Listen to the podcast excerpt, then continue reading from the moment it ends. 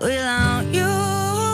Einen wunderschönen guten Morgen euch. Energy ist an. Immer die besten neuen Hits gibt's für euch. Bei uns gleich noch The Weekend mit In Your Eyes. Vorher ausschließlich positive Nachrichten bei den Energy Good News. Guten Morgen.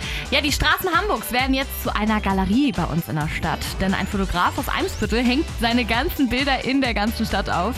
Zusammen mit seiner kleinen Tochter hängt er seine Fotografien beim Spazierengehen auf. Und das Coole dabei ist, wer eins findet, darf es natürlich auch behalten. Man erkennt seine Fotos an ähm, zwei gerahmten Ecken. Also er hat da sogar so einen kleinen, äh, so einen kleinen Fotorahmen sozusagen mitgepackt. Okay, geil. Und er möchte einfach den Leuten jetzt in dieser trostlosen Zeit in Anführungsstrichen einfach so eine Freude machen. Yay! Da mache ich mich heute sowas von auf die. Ja, sehr gut.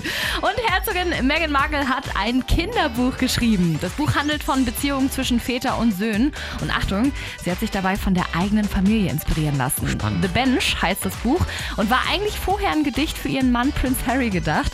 Doch aus dem Gedicht ist dann doch ein ganzes Buch mal entstanden. Und am 8. Juni soll es rauskommen und dann werden wir wohl auch so ein paar genaue Einblicke in das Vater-Sohn-Verhältnis von Prince Harry und dem kleinen Archie bekommen. Yay!